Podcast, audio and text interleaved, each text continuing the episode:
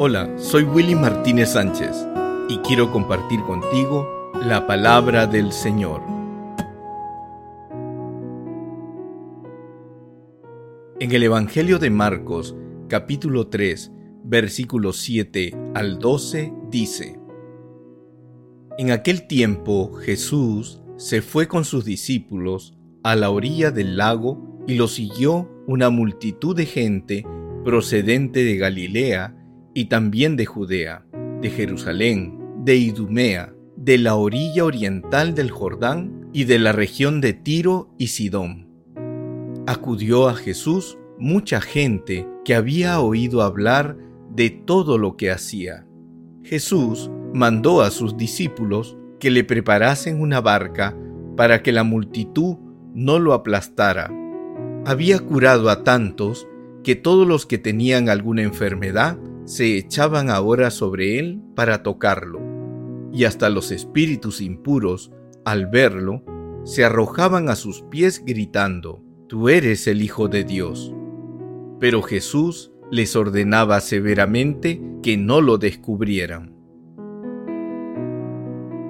La gente que rodea a Jesús son los necesitados, los enfermos, los marginados, los menesterosos, e incluso aquellos que están poseídos, atados por el maligno. No hay mejor buena noticia de saber que Jesús viene al encuentro de aquellos que son rechazados. Jesús se da, se entrega, se dona. Él está dispuesto a sanar a su pueblo, a caminar con Él. No es un Dios ajeno a las necesidades, al dolor y al sufrimiento sino más bien alguien que está comprometido con el servicio, con la misión que el Padre le ha encomendado. Jesús viene a aquellos que son rechazados. Tenemos alegría, tenemos esperanza, podemos sostener la mano del Señor sabiendo que Él no nos va a rechazar. La misión de Jesús es venir a rescatar a lo perdido, a salvar, a restaurar, a liberar.